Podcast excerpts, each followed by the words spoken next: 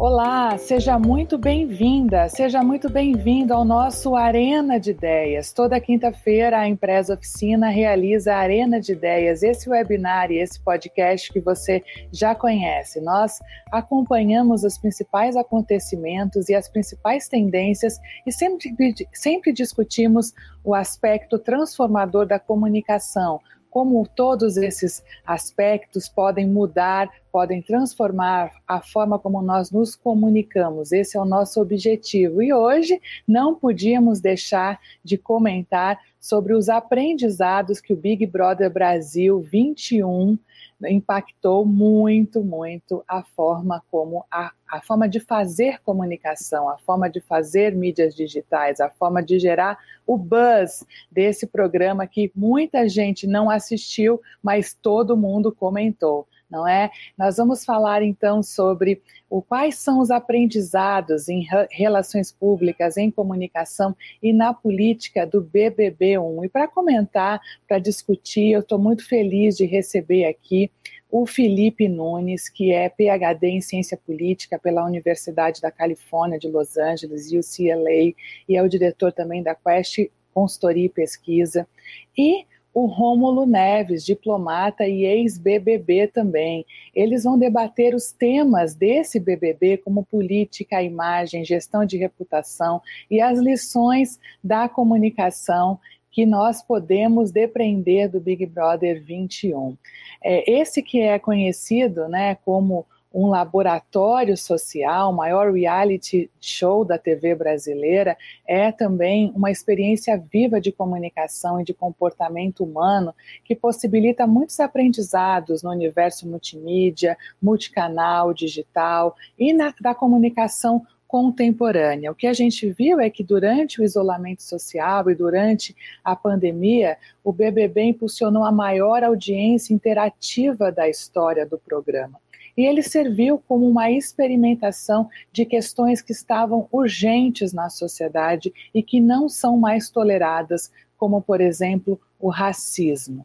Esse programa é, de fato, um microcosmo das grandes questões do debate público.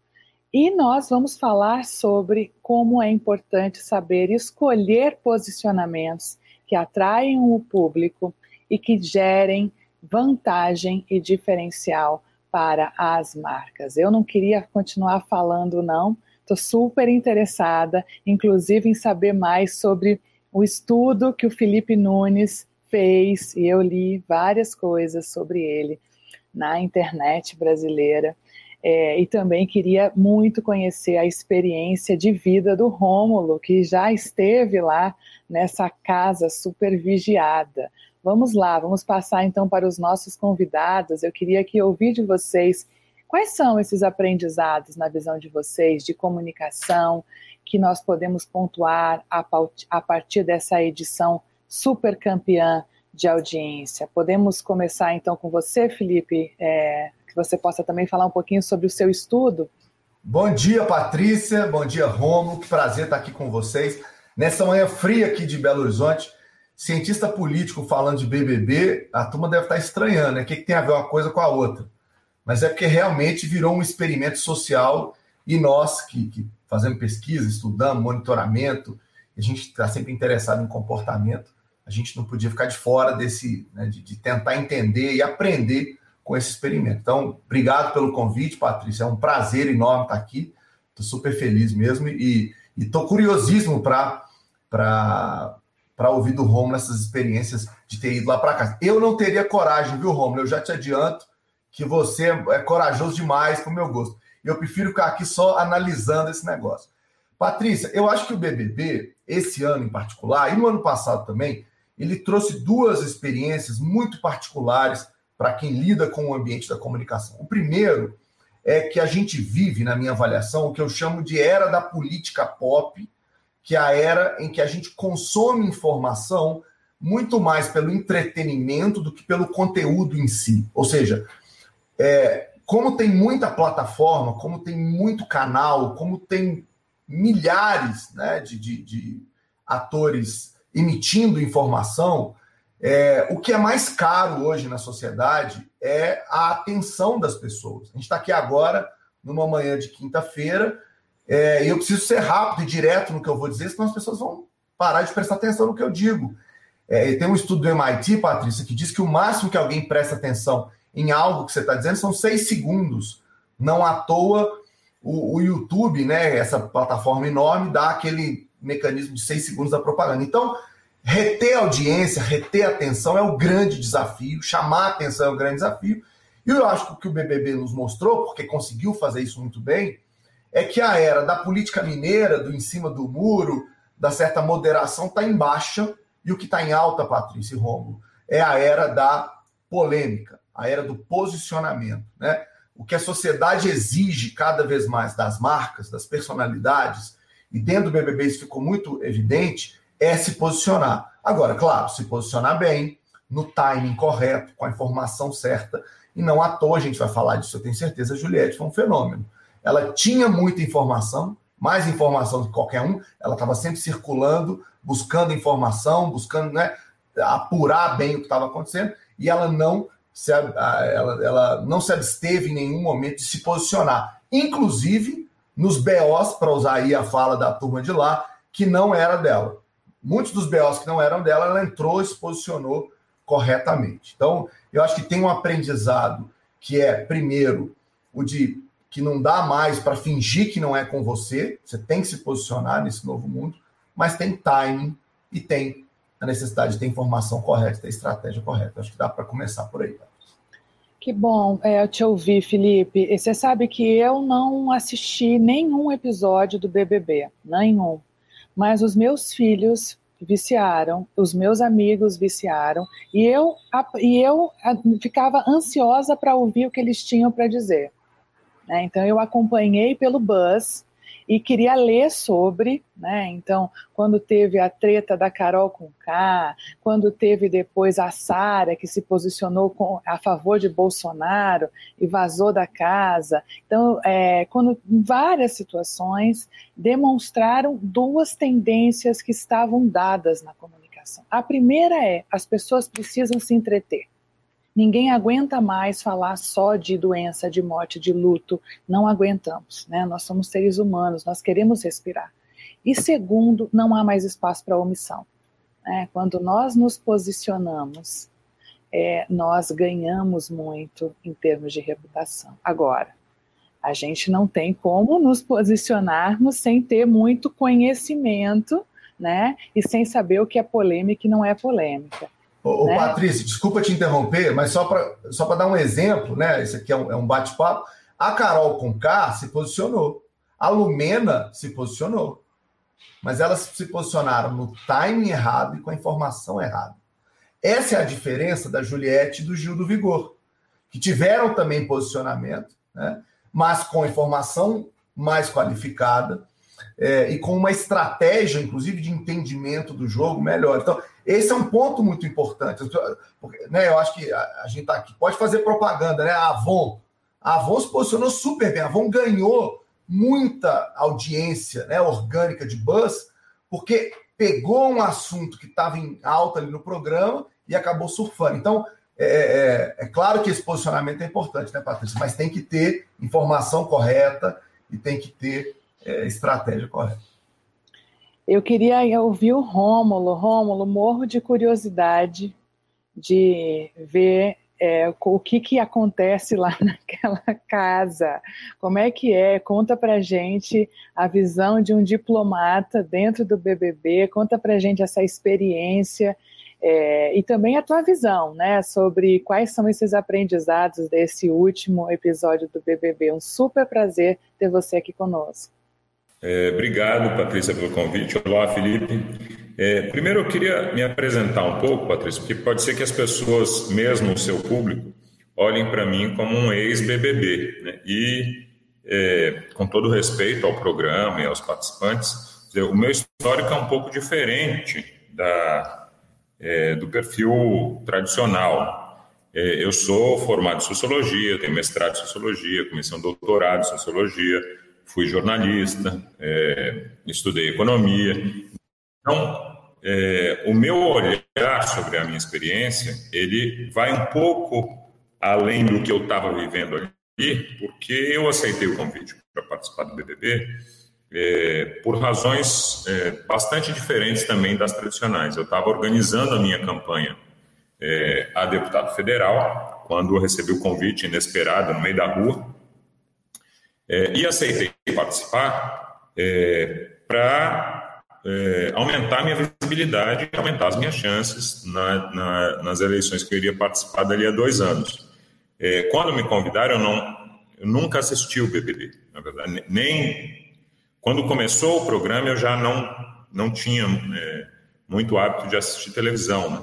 Então eu não conhecia muita coisa. Claro, eu ouvia falar e tal, mas o buzz era muito menor do que é hoje. Então eu fui, antes de aceitar, eu fui buscar informações sobre o programa. E mesmo com, com a pesquisa que eu fiz, mesmo é, descobrindo que o programa estava em queda naquele momento de audiência, é, ainda era uma audiência de 60 milhões de pessoas no ano que eu participei. Então eu avaliei que aquilo seria uma boa oportunidade de é, apresentar é, as ideias que eu gostaria de, de discutir na minha campanha.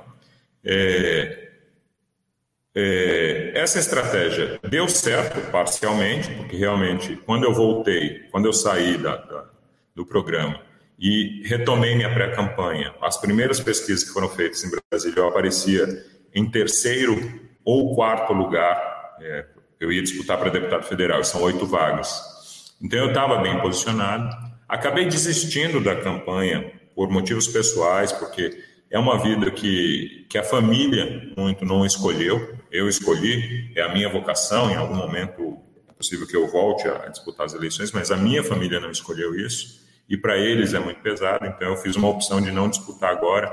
Abandonei a pré-campanha, voltei para minha carreira, fui cuidar da minha vida e hoje estou morando na Alemanha.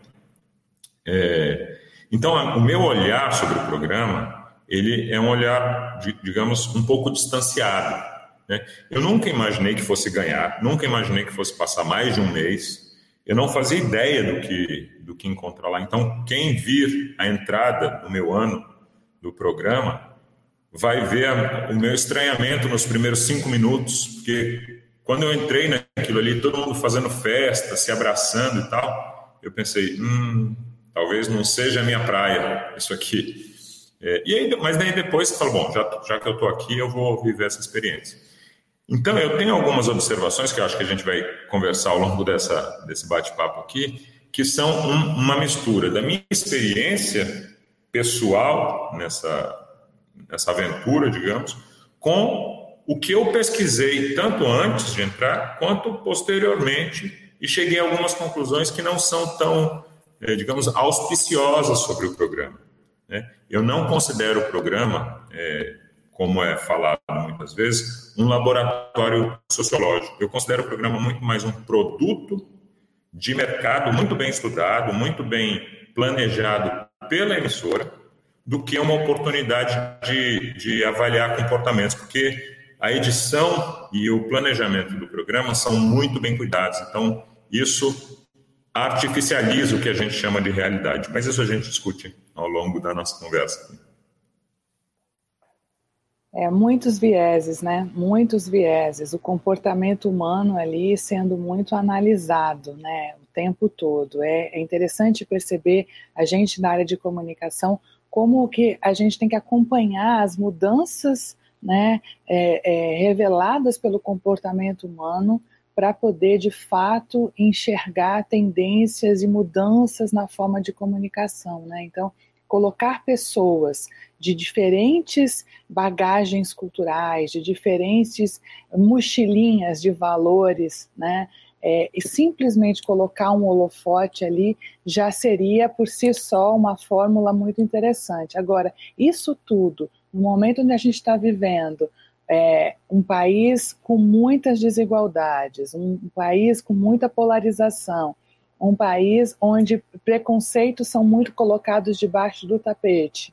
Né? E ainda assim, durante uma pandemia, onde você tem todo um emocional muito é, machucado, né, é, é de fato algo que trouxe muitos, muitos aprendizados, em especial nesse ano. Né? Eu já estou começando a receber aqui algumas perguntas é, para vocês e que é, e eu já vou começar a passar para vocês. Mas eu queria é, é, perguntar para você antes, Felipe. Uma vez você falou que é mais difícil disputar uma eleição do que o BBB, né? E que no BBB o voo é às cegas, os políticos têm acesso à pesquisa. É, e aí o Rômulo agora é, contou para gente sobre essa experiência dele enquanto candidato né, dentro de uma casa. Queria que você comentasse sobre a, a ótica do cientista político. Como é que você enxerga isso? Só fazendo uma correção, Patrícia, que você, você se confundiu. Na verdade, o que eu falei foi que é mais difícil disputar o BBB do que disputar uma eleição, porque os políticos têm pesquisa. Certo. O que eu estou tentando dizer com isso é o seguinte: é, quando você entra para aquela casa, você entra para um jogo que nós, na ciência política, chamamos de jogos de informação incompleta. Né?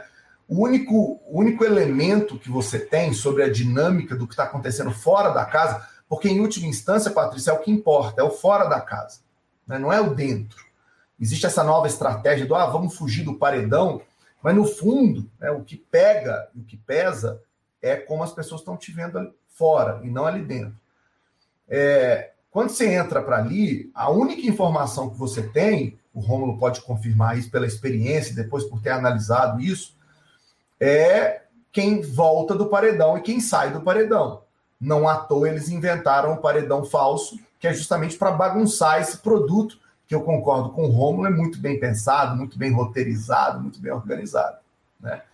É, ou seja, é mais difícil você ser a Juliette naquele cenário. Você não sabe se está dando certo. Né? O Gil, nessa edição, por vezes, pirou o cabeção dele. Ah, então o que? Será que eles vão ser rejeitados lá fora? Porque eles não sabem de fato o que está acontecendo. Na política é um pouco diferente. Né? Aqui na Quest, por exemplo, a gente faz um monte de pesquisa de opinião qualitativa, grupo de discussão, entrevista em profundidade, os surveys com trackings diários de como é que a eleição está se dando. Os políticos têm na mão né? A informação política, econômica, sociológica, eles sabem, né, por meio de pesquisas, é, o que, que o eleitorado está pensando, o que está querendo, como é que ele está reagindo aos debates, como é que ele está reagindo aos programas de TV né, numa campanha, como é que ele está reagindo aos posicionamentos. A política tem informação de altíssimo nível. Eu, eu ousaria dizer, Patrícia, que a política é um dos lugares onde a relação comunicação e pesquisa foi muito foi mais bem trabalhada porque os marqueteiros entenderam muito antes, né? Os jornalistas entenderam muito antes que a pesquisa é um ótimo balizador do trabalho. Na área empresarial, nem sempre, em alguns momentos, vai-se no achismo tal, é, embora isso esteja mudando, né? As decisões data-driven, a gente vê aqui na Quest, estão cada vez mais importantes. Então, eu acho mais difícil disputar o BBB, porque o nível de informação é baixíssimo. Ou seja, errar é mais fácil, sabe? cometer um agafe num posicionamento que você acha que ali dentro é correto, mas que lá fora é pegar mal, é fácil. Eu acho que explica muito, eu, eu falei essa frase no contexto de explicar essa edição, né? A Lumena, a Carol com o Nego Di, o Projota, eles tinham um núcleo ali que parecia imbatível para eles, que eles estavam unidos entre eles. O problema é que todos eles estavam sendo mal avaliados do lado de fora.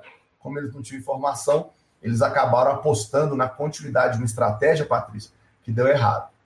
É engraçado, é, eu quando li né, o, o, convite de vocês, eu, eu vi essa frase do, do Felipe, e isso cabe muito bem com uma entrevista que eu dei depois, durante a minha pré-campanha, que eu falei, olha, é, e aí, fazer um adendo rapidinho, ter participado do BBB nos, nos âmbitos em que eu atuo é um ponto negativo na minha reputação. Né? Na diplomacia, na política, na área acadêmica, em todos esses âmbitos, a minha participação no BBB, digamos, é uma mancha no currículo. Mas eh, desenvolvo isso já já. Mas é, eu dei uma entrevista é, durante a minha pré-campanha, porque, claro, alguns políticos rivais tentaram se aproveitar dessa, dessa complexidade da minha atuação, né? como um político sério, eu fui chefe de gabinete do governador, diplomata, aceita participar do BBB, então tentaram utilizar isso de maneira negativa. E eu, eu dei uma resposta que foi a seguinte: eu quero ver qual político aqui dessa cidade, de Brasília, aceita ficar 24 horas por dia sendo vigiado, como eu fiquei. tendo as minhas opiniões, a minha vida inteira sendo é, objeto de escrutínio popular a hora que quiser. Quem faz isso? É, isso foi uma frase muito forte e, e teve uma repercussão muito grande, porque as pessoas pararam para pensar. Dizer, qual é o político que toparia ficar 24 horas sob vigilância, né? sob vigilância? Então, é, eu concordo muito com o que você falou. E, hum. Só uma, uma questão importante que eu quero que você comente. Desculpa, Patrícia, mas aqui é conversa, né? Então eu estou entrando no papo. Cara, e, e, e num detalhe, qual político toparia fazer um experimento desse sem controle da narrativa? Esse é o segundo ponto. E aí, o ponto mais grave de tudo isso é que não é só que você não tem informação, é mais do que um jogo com informação incompleta, Felipe. É um jogo com informação incompleta manipulado pelo processo de edição, que vai buscar não uma justiça nas regras do jogo, é, é um jogo jogado que não importa a regra, importa a reação do público. É como se você tivesse uma partida de futebol e o juiz, ao invés de seguir uma, uma cartilha de regras, ele apitasse de acordo com o grito da torcida. Entende? Ah, a torcida está gostando mais do Neymar se jogando no chão. Então, toda vez que o Neymar se jogar no chão, é falta. Não, não importa se a falta é definida numa cartilha de regras assim, assim, assado. Então, esse é um ambiente muito ruim para quem acha, como eu achava, que existe uma, existe uma regra. Não existe. A regra é a audiência. E isso é um ponto muito negativo da relação entre o programa e a realidade.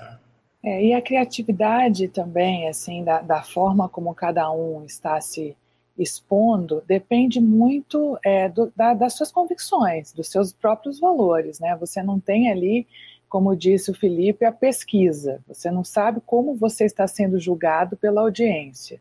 Né? Você pode ter algumas percepções à medida em que os paredões acontecem e você percebe alguma tendência ali, mas é, é muito mais um feeling do que uma informação concreta. Né? Então, ter certeza das suas convicções e saber a forma de se expor, a forma de comentar, a forma de se posicionar é, é muito, é muito relevante né, nesse, nesse laboratório. É, eu, queria, eu queria também é, comentar um pouquinho algo que já está chegando aqui de perguntas, vou pedir até para o Felipe para ele é, colocar as perguntas que, que estiverem chegando, mas é, o fenômeno das marcas também. Esse foi um ano de muita, muito investimento de marcas né, no, no BBB. A gente viu a Avon é, batendo recordes de venda em e-commerce é, da história da companhia durante, pela ação no, no BBB. Né?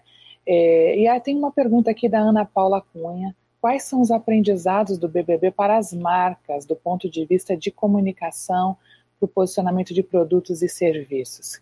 Quem quer comentar? Felipe, você, eu vi que você escreveu sobre isso também. Tangenciou então, seu estudo. Agradecer a Ana Paula aí pela pergunta. É, Patrícia Rom, deixa, deixa, para responder isso aí, eu queria fazer um parêntese, que é o seguinte. Desde 2018, eu, eu, eu tenho, né, coordeno um estudo aqui na Universidade Federal de Minas Gerais, onde sou professor, para tentar entender a relação entre política e redes sociais. Né? É, a eleição do Bolsonaro trouxe esse elemento novo para o mundo da política, e eu, obviamente, como cientista político, tinha que entender isso. E é interessante, Patrícia, a gente descobrir uma associação estatística inédita entre comportamento digital e comportamento político. É, essa associação me mostrou né, que a gente consegue entender comportamento político só olhando para a rede. Foi uma maluquice. Eu, eu, eu, quando comecei o estudo, eu não imaginava que a gente ia chegar onde chegou. Mas, pasmem, a gente conseguiu em 2018 acertar 92% dos resultados eleitorais sem fazer pesquisa de opinião, só usando redes sociais. Como que a gente fez isso? Eu desenvolvi um método, que é um algoritmo que hoje está patenteado, que chama Índice de Popularidade Digital, que mede coletando dados do Twitter, do Facebook, do Instagram, do YouTube, do Wikipedia, do Google Trends. É, quem tem maior popularidade, quem é que tem menos popularidade. É um, é um, algoritmo de inteligência artificial. Depois a gente fala mais dele se for de interesse aí da, da turma. Mas por que, que eu estou fazendo esse parênteses? Porque em 2020 a gente começou a usar o algoritmo e treinar ele no mundo do entretenimento das marcas. E Patrícia, pasmem, aquele comportamento que a gente tinha visto digital que se correlacionava com o comportamento político começou a determinar resultados de mercado de marcas também. E o maior experimento da nossa vida foi ter feito um estudo semanal, junto com a turma da Folha de São Paulo, do F5, que fazia predições de quem ia sair dos paredões usando redes sociais. Tá? E a gente acertou 18 dos 20 paredões ao longo da temporada, só usando o indicador de popularidade digital. Obviamente, a turma aqui caiu da cadeira, porque a gente não imaginava né, que, que, que a rede ia ter esse poder. Felipe, por que, que você está falando disso? Para responder a pergunta da Ana Paula sobre as marcas. Né? Como o BBB deixou de ser um, um, um programa, um produto que é consumido apenas nove e meia da noite, ele é um produto consumido no dia a dia das pessoas, porque os filhos da Patrícia comentam, porque os amigos do Romulo falam com ele, né? Porque o Felipe fala com as outras pessoas, ele está o tempo inteiro no digital. Você tem os comentaristas profissionais de BBB, você tem as pessoas que se envolvem com aquilo, você tem os flashes durante o dia que saem do pay-per-view. As marcas que conseguiram pegar a correnteza correta no momento certo fizeram aí um, um, um né, conseguiram um upsell diferenciado. A Avon, para mim, é um grande é, é, é, exemplo nesse sentido, né? Eles já entraram no programa com um posicionamento de diversidade, né, de posição em relação ao tema da cor, que foi muito bem explorado justamente nas polêmicas, né, que atraíam naquele comecinho, né, eu, eu chamo de o Caio para mim foi uma das pessoas mais estratégicas do programa. Ele sairia para mim na primeira semana por conta daquele debate da Lumena, ali o debate que eles tiveram sobre né, se pintar e fazer graça com isso. E ele conseguiu, ao retrair, pedir desculpa, se posicionar, evitar uma saída precoce. Acho que foi muito estratégico da parte, da parte dele. Não estou dizendo que não é verdadeiro, estou dizendo que foi estratégico porque foi pensado, Patrícia. É, e a Avon rapidamente entendeu isso. E não sei se vocês perceberam, a propaganda primeira da Avon tinha três personagens, a Thelminha, que era uma participante do ano passado, um sucesso, uma nadadora que eu acabei de esquecer o nome, e a Sandy, da dupla Sandy Júnior. Na hora em que a, a discussão no BBB foi para a história da cor e o Lucas Penteado virou protagonista, Patrícia, no IPD, o Lucas Penteado explodiu no, no, no, índice de popularidade digital da gente quando ele saiu da casa, não foi quando ele ficou. Quando ele saiu, ele explodiu, porque ele saiu com um posicionamento positivo. A Avon rapidamente pegou ele, tirou a Sandy da propaganda e colocou o Lucas. Essa resposta rápida, com posicionamento correto, é um sucesso para as marcas. Né? Entender a correnteza do momento, e eu falo isso por quê, Patrícia, para terminar, porque esse assunto eu adoro. É, o mundo, a gente hoje está acostumado a ver stories que duram 24 horas no Instagram da gente. Sabe o que significa isso? Que a gente está se habituando, Patrícia, a mudanças muito rápidas de opinião, de tendência. Se você, como marca, não tiver acompanhando, não tiver informação correta e estratégia correta para também mudar na velocidade do mundo, você perde oportunidades. O McDonald's e a Avon usaram isso muito bem no, no programa, a Americana usou isso muito bem e, e conseguiram né, faturar justamente porque estavam atentas às, às, às tendências que estavam acontecendo ali. É, timing é tudo numa estratégia de comunicação. Posicionamento, timing, narrativa. É, e, e, é lógico que na, na, construção de marca e na, na crise também. A gente percebe as mesmas, os mesmos ingredientes aqui em construção de marca que se repetem em gestão de crise. Né? Então, é, esse é um fenômeno também muito interessante do BBB. Quando a gente vai para os ensinamentos de gestão de crise, a gente vê que os ensinamentos do entretenimento em tempo real, eles são os mesmos, né? É, eu queria discutir um pouquinho com vocês também o fenômeno Juliette. Eu acho que a gente não pode deixar de, de discutir esse fenômeno. Inclusive, tem uma pergunta sobre isso é, que chegou aqui que eu queria falar, e aí eu já passo para você, Rômulo, para você também poder complementar. Mas antes aqui. de entrar, Patrícia, não sei Vai se lá. você me permite, só claro. antes de entrar para comentar isso que o Felipe acabou de falar, tem uma coisa que tem de, tem de ser colocada nessa, nessa equação, que não é só time, não é só posicionamento, existe um, um processo, é, especialmente em é, ambientes em que a informação ela é deficitária, e aí a gente tem que dizer que no Brasil a informação é deficitária, é, é a repetição, o volume de uma informação. Então eu vou dar um exemplo para vocês de algo que eu, eu vi acontecendo. E isso vocês sabem vocês são profissionais. Muitas vezes o vetor da posição ou da, da, da presença na mídia, ele simplesmente não importa.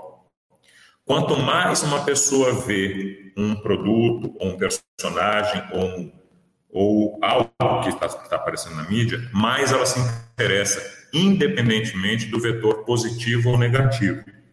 Então, isso eu não vi vocês comentando, mas é, uma, é um tema muito importante para o desenvolvimento da publicidade que, que, isso, que, que isso gera como conclusão? Não sabe, é, é, é, mais antigo do que andar em pé. É, não importa se vão falar mal ou bem, mas falem de mim. Então, esse elemento que parece muito simples, ele, ele é, gera toda uma estratégia. E aí, de novo, para o planejamento do programa. Ninguém está se importando não estou falando dos participantes em si, estou falando do produto. Né? Eu, eu sempre digo que, para mim, os participantes são quase vítimas do, do, do, programa. Eles são meras peças.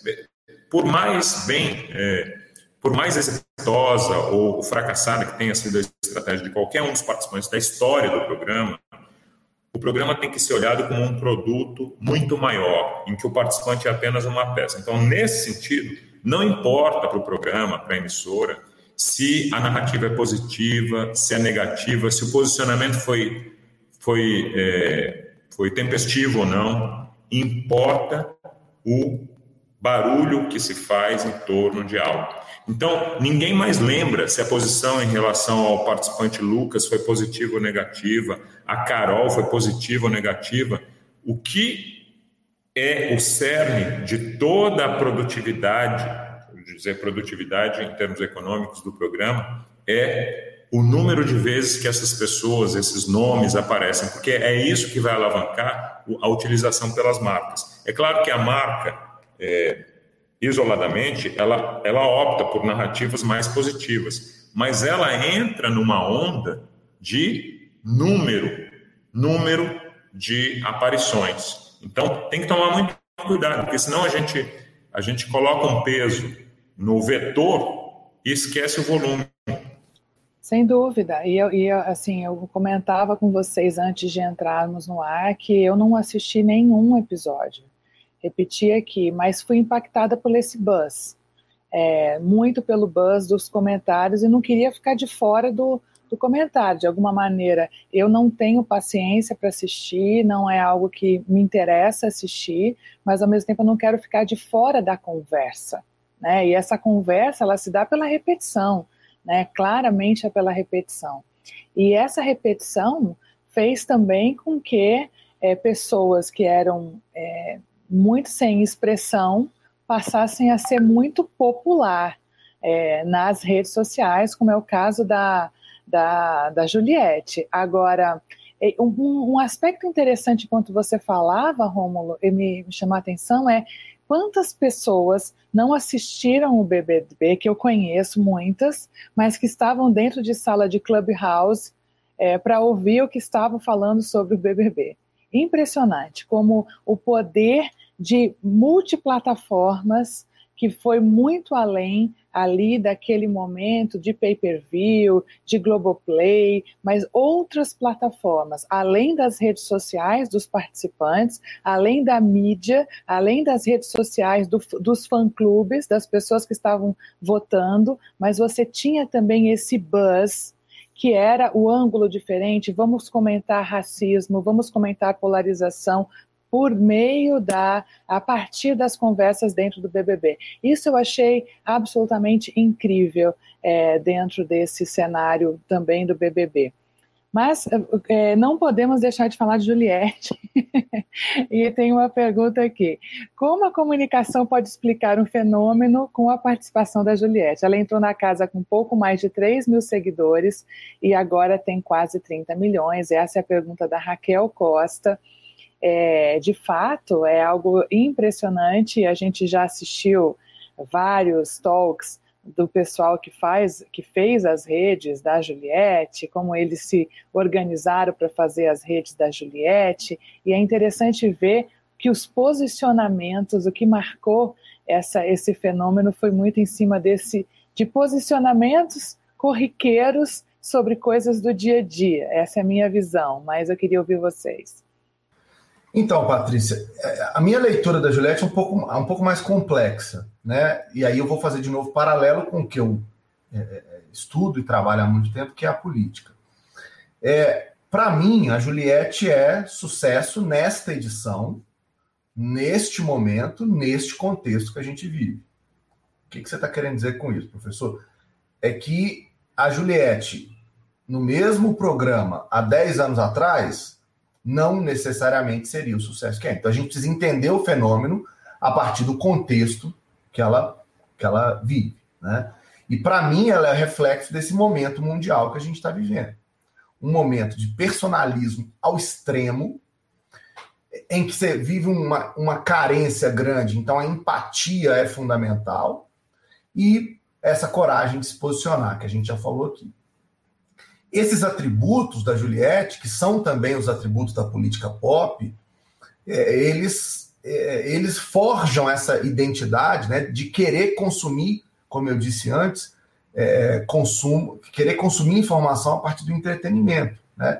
Porque a Juliette sabia lacrar, disputar, polemizar, rir, brincar. Né? Ela conseguiu montar um personagem, e eu acho que foi natural, eu quero falar sobre isso, que eu acho que esse é um dos segredos, é, mas que deu a ela tudo isso. Então, assim como na política, todo candidato, né, o, o Rômulo quase foi candidato, ele sabe disso, ele forma, ele escolhe uma persona. Então, você tem um candidato indignado, você tem um candidato que é experiente, você tem um candidato que é corajoso, você tem um candidato que é antissistema, você tem a vítima. Cada candidato na política, ele veste uma roupa.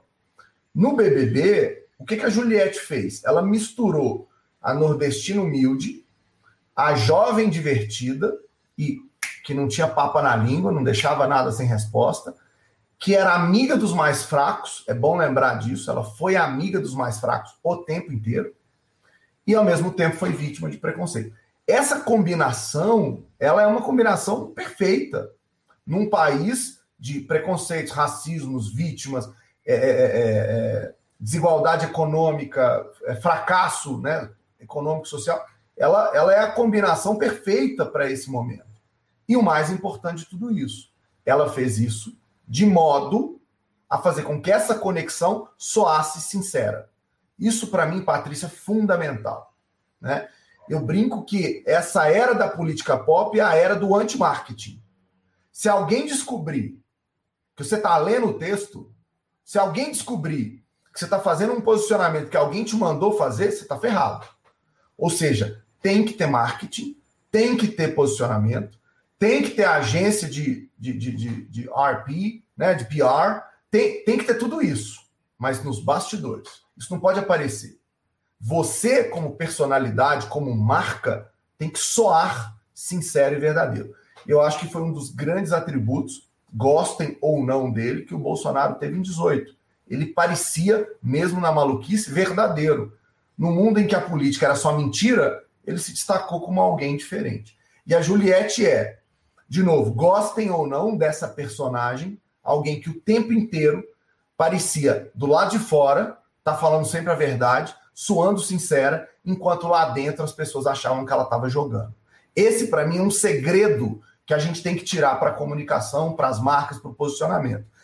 É, a, né, por isso que tem que ter preparação, Patrícia. Né? Não pode atabalhoadamente, vou falar, tem uma calma, vamos organizar isso aqui. Porque no mundo fora da casa a gente tem possibilidade de fazer isso. Lá dentro era feeling puro, né? Tanto que eu acho, viu, Patrícia, para terminar, e quero ouvir o Rômulo, que é mais mérito da Juliette do que da equipe. A equipe é fundamental. Ter uma equipe profissional é super importante. Mas a Juliette, como personagem, para mim é o fenômeno, de fato. A equipe não tem como fazer nada sem ter o conteúdo. Né? O conteúdo ela produzia dentro da casa. A equipe se organizou e a gente leu aí, viu talks, eu assisti é, alguns é, onde você demonstrar, a equipe contou como era, eram um, duas amigas e depois virou uma equipe profissional, mas que produzia em cima daquilo que era dito dentro da casa. Então não existia nada é, é, que não estava, tá, que estava sendo produzido pela equipe externa, né? Agora eu queria ouvir um pouquinho o Rômulo com a visão dele de cientista social, de jornalista, de professor, né? Essa questão da autenticidade que o Felipe fala, né? E a visão também de alguém que já esteve lá dentro, né? Queria pois é, é, é, não, é, é o seguinte, Felipe, você é, tem razão, mas eu queria pontuar é, alguns elementos aqui que, que eu acho que também são elucidativos para a gente entender. Eu, eu não vou comentar a Juliette especificamente, porque eu, eu realmente eu não tenho como, imitando a Glória Pires aqui, eu não tenho como opinar sobre a Juliette especificamente. Mas eu tenho como opinar sobre o processo. Eu vou contar algumas coisinhas para vocês. Primeiro, a equipe do BBB faz um estudo aprofundadíssimo sobre os perfis das pessoas que elas escolhem. Então, a quantidade leva à qualidade, né? Então, como eles recebem milhões de, não sei qual é o número, mas milhares, pelo menos, de, de inscrições e vão atrás de pessoas também nas ruas, como eles acharam no meio da rua, eles e eles fazem. Aliás, Romulo, eu, preciso falar, eu preciso que você me conte, antes de terminar essa conversa, que história que é essa de ser abordado na rua? Eu fiquei curiosíssimo. Vou contar. No meio da rua, contar. depois você me conta essa história, por favor. Vou contar. É, então, mas mesmo depois que você é abordado, eles te gravam, te entrevistam, não sei o que, não sei o que. Então, eles têm um um estudo de perfil muito aprofundado. Então, cada edição, eles têm uma ideia dos tipos de polêmicas, dos tipos de respostas e reações dos participantes que poderão aparecer. E isso gera uma quantidade mais ou menos limitada de narrativas. Não é algo. O, o, produtor, os produtores do programa, antes do programa, eles não estão às cegas. Eles sabem muito bem quais são os tipos de debates que serão é, eventualmente levantados durante aquela interação. É, e eu tenho para mim, é, assim, é, é, muito certo a minha autoavaliação, de que eles é, têm uma conjunção de fatores. Uma, o, o BBB, quando eles me convidaram, estava em decadência da é, da, da audiência. Por quê? O pessoal que tinha começado a assistir 20 anos atrás está com filho, está trabalhando, tá, não tinha mais tempo de assistir. O, o pessoal mais jovem não tinha muito interesse porque não era algo que, que dava esse buzz. Né? Vocês lembrarem, de 2014 até 2017, estava em, é, em decadência. Então, eles queriam recuperar um pouco do público antigo então, na minha edição, teve seis participantes, ou seja, um terço dos participantes tinha a minha faixa etária, cerca de 40 anos, entre 38 e 42 anos, porque eles queriam alguma identidade com esse público. Essa é a minha leitura. E leram cada perfil. E aí, é, isso era um, um, um, dos elementos pelos quais me convidaram. O segundo é que um diplomata, quando que um diplomata vai aceitar participar de um programa reality show? Né? Então, também outro perfil que é, os interessava. Mas, por fim, na entrevista, eu acho que eles cometeram um leve equívoco na avaliação do meu perfil. Como eu respondi em algum momento lá que eu não tinha paciência com gente burra, porém, e esse, esse talvez foi o elemento que eles não, que eles não levaram em consideração, porém, é, arrogante. Gente que sem informação, que não é arrogante, não tem problema nenhum. Gente muito brilhante, arrogante, não tem problema nenhum. Gente burra, mas arrogante, eu não tenho paciência. Então eu acho que eles acharam que eu ia arrumar confusão com todo mundo, que eu ia tentar humilhar as pessoas. É, e aí por isso me chamaram. Quando o meu perfil na vida real não é esse, é muito mais, muito mais é, agregador, eu, eu virei um problema lá para eles. Então, isso foi só um parênteses. Para falar sobre os perfis, você tem toda a razão, Felipe, que as pessoas vestem personagens, mas é uma coisa que a gente fala na diplomacia e a gente fala na política também. A máscara que você veste, uma, não pode ser muito diferente da sua cara, porque senão fica muito artificial. Dois, ela tem de ser, em várias partes da máscara, elas têm de ser sua própria, seu próprio rosto, para dar esse, essa impressão, digamos, de, de, é, de fidedignidade, fidelidade. Né? Então, é, e, e, terceiro, é, os momentos em que essa, essa sua personalidade real vai aparecer, eles têm de dar certo com a narrativa da da edição.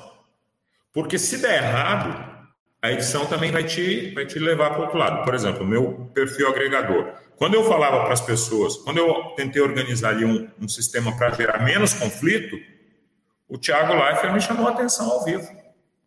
Ah, vem cá, a gente não quer as pessoas. É, cada um tem que expressar os seus defeitos também. Eu falei assim: olha, isso não é realidade. Realidade a gente tenta melhorar também. A gente comete erros, mas tenta melhorar. Isso é realidade. Então, você veja que é, é uma composição de máscara, realidade e edição. E esse é um negócio que ninguém controla. É, a, a, colega escreveu aí, né, saiu de 3 mil para 30 milhões. Vocês já devem ter tido é, Twitter que viralizou. Você não sabe pelo, pelo que ele viraliza. Ninguém tem um modelo. Senão todo mundo viralizava, certo? É, agora o aspecto dessa composição aí que você colocou, Romulo, é super interessante quando a gente está é, estendendo esse laboratório, né, esse, esse reality para a vida real, né, assim, não se sustenta, você não consegue se sustentar com máscara na vida real, né, não, sustenta nenhuma marca é, sem esse elemento da autenticidade, da coerência, né? É, isso é fundamental na comunicação verdadeira, na comunicação autêntica. É, falando um pouquinho sobre posicionamentos que você, os dois colocaram várias vezes, tem uma pergunta aqui para você, Rômulo, da Rayane Paulo. Rômulo, você percebe a diferença de relação do público com o posicionamento dos participantes na sua edição e na edição de 21? E aqui muito em função é, daquilo que a gente avaliou, né, da sociedade não tolerar mais. É, cada ano vai ficando mais aguçado intolerância a desigualdades, a preconceitos e a situações que estão expostas e que muitas vezes a gente é, não quer falar sobre. É, Patrícia, é, eu vou falar uma coisa muito é, dura aqui, mas é o seguinte. Me dá um lead, me dá um lead. Eu quero eu sou jornalista, eu quero, eu quero furo, me dá o Então eu vou te dar. Eu vou te dar vários. Você sabe que é isso que gera engajamento, né, Romulo? Então manda brasa, é isso que importa. Vai lá. Olha só, o Brasil é um país é, é, em que a maioria das pessoas diz que não é racista, mas é o país onde o racismo é mais forte, um dos. Ninguém é racista, mas o racismo é tão forte. Então, existe um desencontro entre a, a narrativa pessoal e aquilo que a gente apresenta como ação e como comportamento. Então, no meu ano, eu tenho certeza que a Roberta, que é uma participante do meu ano, que é uma das pessoas mais é, talentosas para o mundo do entretenimento, por exemplo, que eu, que eu vi por ali, pelo aquele meio que eu andei, super talentosa, ela foi simplesmente é, expurgada do, da minha edição. Depois eu vim saber, eu só vim saber depois é, o que, que aconteceu, é, porque ela, ela, ela mentiu uma vez sobre um voto lá, que ela, ela ficou com medo de dizer que ela tinha votado na outra participante e tal. E aí a edição pegou isso e ficou é, apresentando isso diversas vezes. A, a, minha família me mostrou depois a, a, edição apresentando essa pequena, ela dizendo assim: não, não votei em você. Só isso ela disse. E diversas vezes, diversas vezes. Por que isso acontece? Eu trabalhei no Ibope, Patrícia, é, é, e cuidando de vários tipos de pesquisa. E pesquisa de audiência, no meu tempo era 30 segundos, hoje deve ser 10 segundos. As, o, o, as emissoras elas têm acesso à audiência a cada segundo. Então elas perceberam, elas sabem exatamente qual, é, qual participante dá menos ou mais audiência.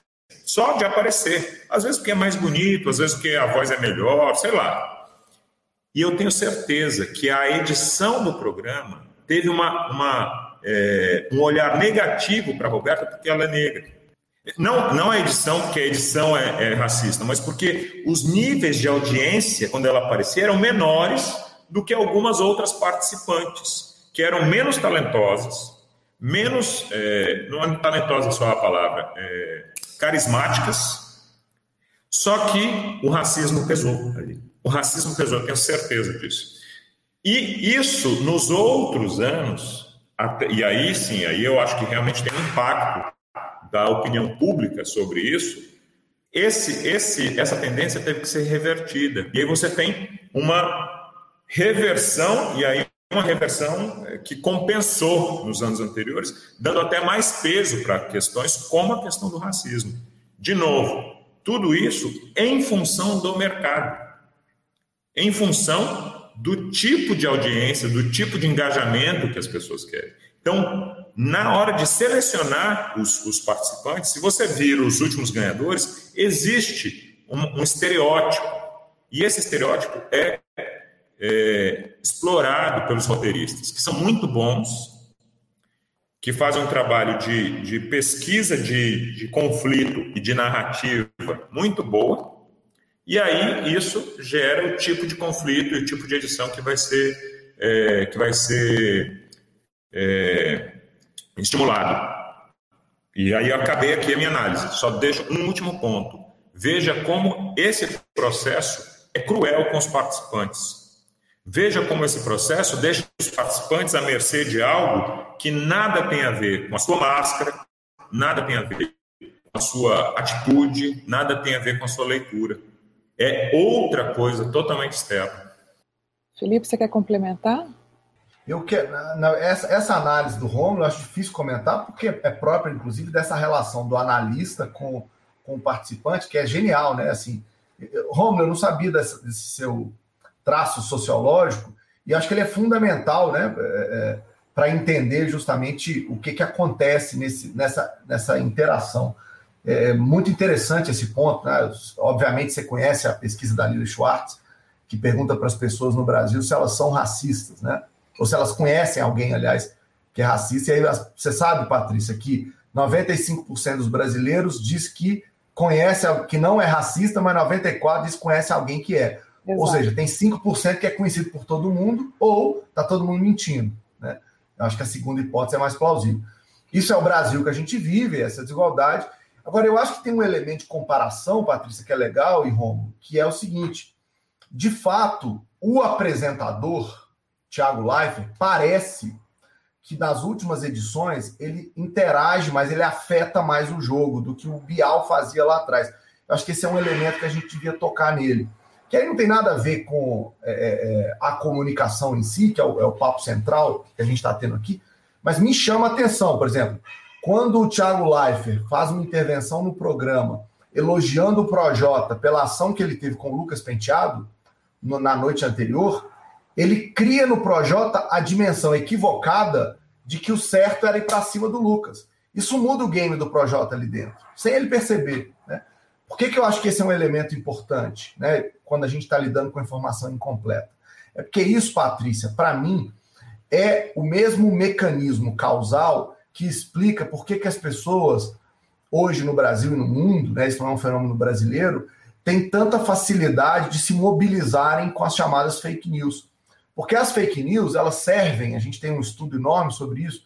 É, eu, tenho, eu, eu, recebi um financiamento do próprio Facebook para estudar fake news no Brasil. É, as fake news elas têm um componente, Patrícia, que é o de confirmar o seu viés.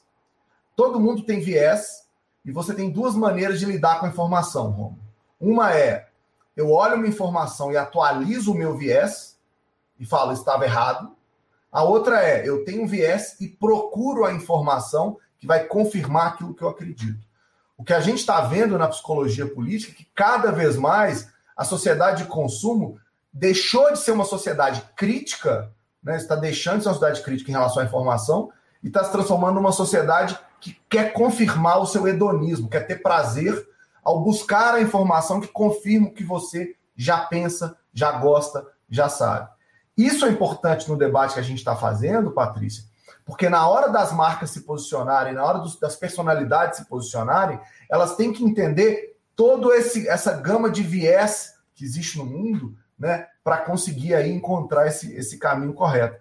E o Tiago Leifert no programa faz esse papel de certa viés de confirmação ao dar dicas né, de como os assuntos estão possivelmente sendo refletidos aqui fora. Então, acho que esse é um, é um ponto importante, né? Especificamente, não é o que o Romulo está dizendo, mas que me chamou a atenção quando ele comentava essa diferença dos programas lá de 17, quando ele participou 2020. O estímulo do apresentador e a maneira como as edições acontecem também, né? Isso eu, tudo... eu posso complementar o Felipe, Patrícia? Claro. E vou claro. te dar uma informação então, Felipe, aqui que é, é, você vai se deliciar com ela. Eu não sei se vocês lembram do, do ano que eu participei. Na primeira prova, eu, eu sou triatleta nas minhas horas é, vagas.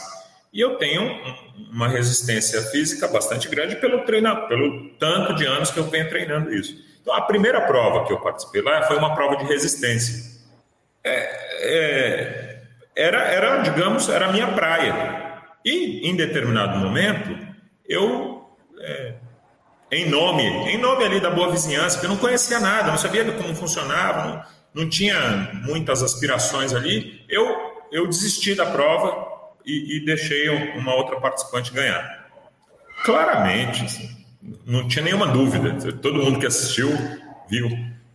No dia que eu saí, o, o, o, apresentador, falando com a minha família e falando com alguns amigos, falou: Ah, eu não lembro exatamente se ele deixou, se ele entregou a prova, eu acho que ele ficou cansado. Até para minha própria família, o apresentador estava apresentando, estava é, apresentando uma narrativa é, fora da realidade para é, enviesar essa narrativa. É muito louco, muito louco. É, a gente vive, é, todos nós, né, com os vieses conscientes e inconscientes. E isso, inclusive, é o que estimula muitas vezes o que ficou muito conhecido no Big Brother com a prática do cancelamento. Né, que é um tema que a gente não tratou aqui, mas é um tema que certamente foi uma aula, o BBB também foi uma aula sobre a prática ou a política do cancelamento. Mas a gente está chegando ao fim do Arena de Ideias. E muito do que a gente tratou aqui, é, nós, a nossa equipe de liderança da empresa oficina produziu um artigo que você pode acessar agora sobre os do's e don'ts do, de public relations do BBB, do BBB 21. É, a gente está colocando agora no nosso chat o link para você poder acompanhar. E eu queria agradecer demais Felipe Nunes, Rômulo Neves, pela aula que vocês nos deram hoje. Eu ficaria aqui muito mais tempo, a gente não conseguiu abordar nem um pouquinho do que foi essa experiência e foi demais conhecer os, os pontos de vista que vocês trouxeram. Eu aprendi muito, assim, várias, várias, a maioria das, dos ensinamentos de vocês sequer tinha passado pela minha cabeça. Então, Agradeço pelo tempo de vocês, agradeço pela disposição. Certamente, quem acompanhou e quem vai nos acompanhar vai também ter essa aula é, de comunicação, de empatia, de visão sociológica, política que vocês trouxeram para a gente. Muito obrigada e a gente volta quinta-feira que vem, às nove e meia, com mais uma Arena de Ideias. Valeu, pessoal. Muito obrigada.